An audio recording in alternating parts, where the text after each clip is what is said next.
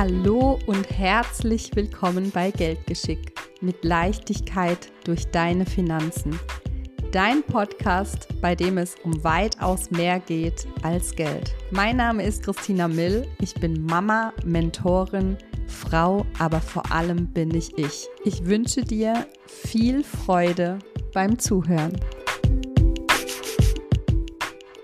Kredit, ja oder nein? Gibt es Vorteile, wenn du einen Kredit aufnimmst und welche Vorteile können das sein? Wenn du dir diese Fragen stellst, welche Vorteile es geben könnte, wenn man einen Kredit aufnimmt, solltest du unbedingt bis zum Ende dranbleiben, denn da werde ich dir ein paar Tricks verraten, wo es von Vorteil sein kann und die richtigen Fragen, die du dir stellen kannst, um rauszufinden, ob es ein Vorteil für dich sein kann, ja oder nein. So schön, dass du wieder eingeschaltet hast.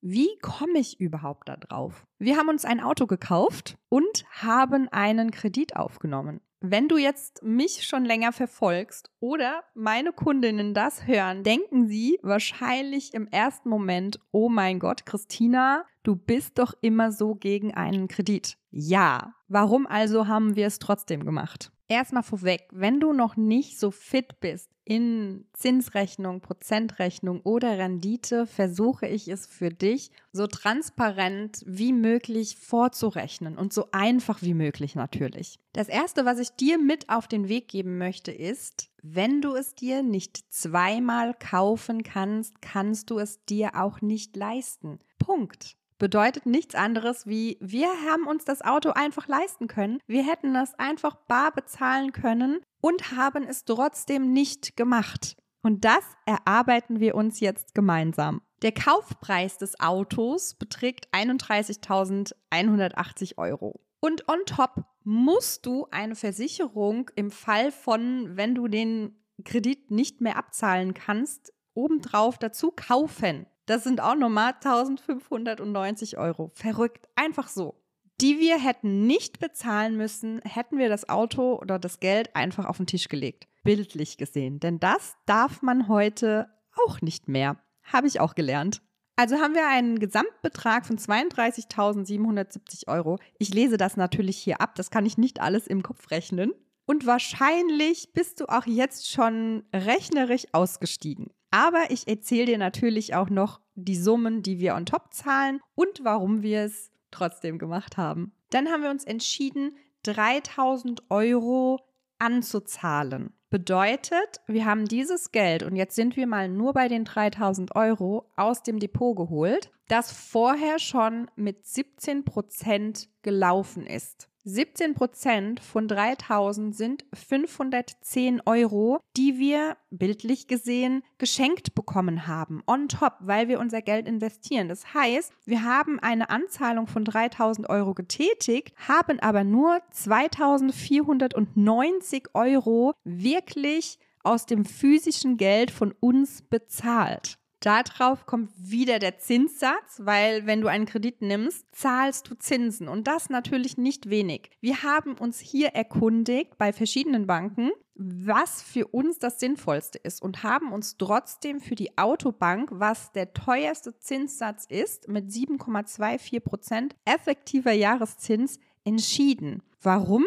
Weil man hier Sondertilgungen kostenlos machen kann. Also mit unseren Berechnungen und Bedenken in der Zukunft ist es trotzdem günstiger gewesen. Und da ich es jetzt schon nachvollziehen kann, dass es einfach zu viel für dich ist, in Zinsen zu rechnen, Fakt ist, das sind 7140 Euro, ein paar zerquetschte, on top für den Arsch, um es mal deutlich zu machen. Das ist das Geld, was du obendrauf bezahlst. Was wir nicht bezahlt hätten, hätten wir das Geld fürs Auto einfach auf den Tisch gelegt. Plus die Versicherung mit 1590 Euro, die ich hier auch nicht untergraben will, weil die wären auch nicht vorhanden gewesen macht, und das musste ich natürlich jetzt auch ausrechnen, 8.730 Euro Zinsen on top für den Arsch.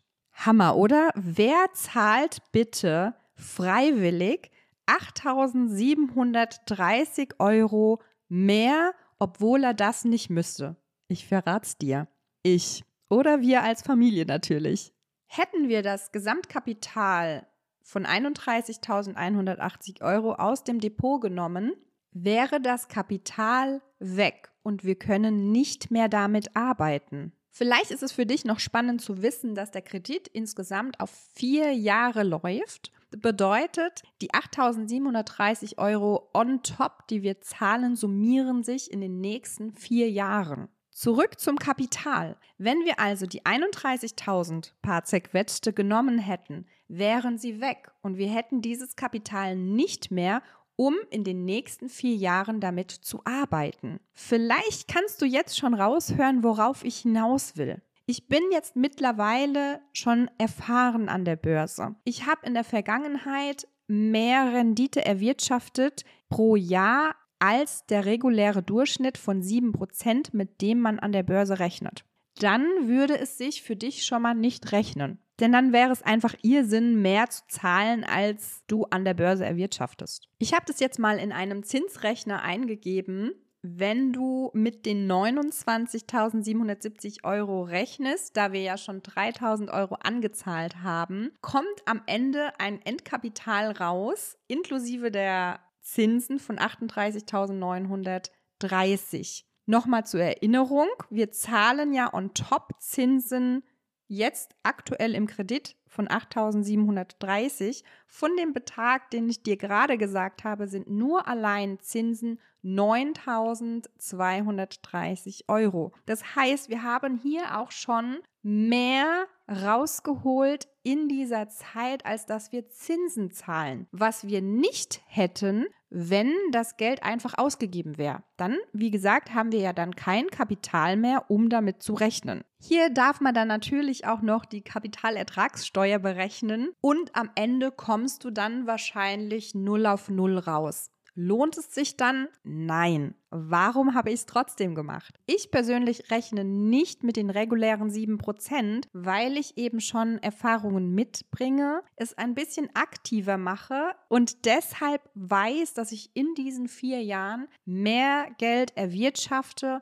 als ich ausgegeben habe. Hier darfst du natürlich noch mehr Faktoren berücksichtigen. Zum Beispiel muss natürlich auch die Summe, die du monatlich in den Kredit steckst oder die Abzahlung tätigst, darf verfügbar sein. Und dabei solltest du dann auch darauf achten, dass die Sparrate, die du monatlich in die Börse steckst, nicht darunter leidet und du trotzdem entspannt deinen Kredit abzahlen kannst. Ich persönlich habe jetzt hier mit 15% PA gerechnet, wobei, wenn ich in die Zukunft schaue, einfach schon mehr Rendite pro Jahr erwirtschaftet wurde, habe ich nur mit 15% gerechnet. Macht bei dieser Rechnung nur allein an Zinsen 22.000 245 Euro. Jetzt gehen wir mal davon aus, dass es nur die Hälfte ist. Sind immer noch 2000 Euro, die ich mehr habe, weil ich das Geld nicht ausgegeben habe. Und da sind die 8700 Euro schon abgezogen, weil es ja immer noch 10.000 Euro Zinsen sind. Deshalb war es für uns in diesem Fall die bessere Entscheidung, einen Kredit aufzunehmen, obwohl wir einfach mal 8700 Euro mehr bezahlen, als wenn wir es direkt auf den Tisch gelegt hätten. Und am Ende kommen wir trotzdem mit einem Plus raus. Wie also kannst du das auch auf dich anwenden? Wie schon erwähnt, als allererstes gilt die Regelung, wenn du es dir nicht zweimal kaufen kannst, kannst du es dir auch nicht leisten. Bedeutet, wenn du das Geld nicht hast, kannst du es dir nicht kaufen. Punkt. Für dich treffen aber wahrscheinlich andere Möglichkeiten, die du beachten kannst, um für dich aus der Situation am günstigsten rauszukommen. Die Frage, die du als allererstes stellen darfst, muss es denn überhaupt so ein großes Auto sein? Zweitens, das ich noch gar nicht erwähnt habe, das ist ein Gebrauchtwagen. Kaufe dir bitte niemals einen Neuwagen. Die Neuwagen verlieren 25 Prozent in den ersten drei Jahren pro Jahr an Wert. Ich persönlich würde mir also niemals einen Neuwagen kaufen. Macht gar keinen Sinn. Auch ein Auto, das jetzt schon drei Jahre alt ist, bringt mich genauso gut von A nach B. Jetzt gehe ich mal davon aus, dass du vielleicht schon einen Notgroschen die angespart hast. Sagen wir einfach mal die obligatorischen 10.000 Euro. Hier trifft wieder die Regelung. Wenn du es dir nicht zweimal kaufen kannst, kannst du es dir nicht leisten. dann kauf dir halt ein Auto, was 5000 Euro wert hat. Es wird dich auch noch die nächsten Jahre von A nach B tragen. Wenn du schon einiges im Depot hast und einen Durchschnitt von 7% erwirtschaftest, macht es auch keinen Sinn, weil es dann 0 auf 0 rauskommt und du dann am Ende drauflegst, weil du ja dann die Zinsen hast. Zumindest bei der Zeit und dem ganzen Stress und vielleicht auch dem Druck, ob es jetzt auch so gut geht oder nicht. Es spielt eine Rolle, wie lange du schon an der Börse bist und wie viel du schon erwirtschaftest hast an Rendite. Es gibt so viele Möglichkeiten, die du berücksichtigen kannst, so dass du die bestmögliche Entscheidung für dich triffst. Und was steuert dazu bei, genau das zu können? Geld. Geld verschafft dir Möglichkeiten, in solchen Situationen trotz allem immer im Vorteil zu sein. Rockefeller hat mal gesagt, wenn du einen Tag über Geld nachdenkst, ist es effektiver als 30 dafür zu arbeiten. Warum? Weil du die bestmöglichen Varianten für dich auslotest um für dich die bestmögliche Entscheidung zu treffen. Geld schafft dir Möglichkeiten. Geld schafft dir Gelegenheit, schnelle Entscheidungen treffen zu können, wenn es soweit ist. Nicht aus der Angst heraus, sondern aus der Fülle heraus, aus deinem Vorteil. Und nur das wirst du können, wenn das Geld schon verfügbar ist. Aus Angst wirst du niemals positive oder gute Entscheidungen treffen können. Selbst wenn das Geld da ist, und du vielleicht das Wissen noch nicht hast, was damit alles möglich ist, ist es weg. Dann hättest du es vielleicht auf den Tisch gelegt oder dir einen noch höheren Kredit aufgenommen, weil du ja schon gewisses Geld verfügbar hast. Frage dich auch immer, bringt dich diese Entscheidung, die du jetzt triffst, deinem zukünftigen Ich und da, wo du hin willst, näher, ja oder nein? Stelle dir immer ganz, ganz viele Fragen, die dich weiterbringen. Niemals Impulsentscheidungen treffen.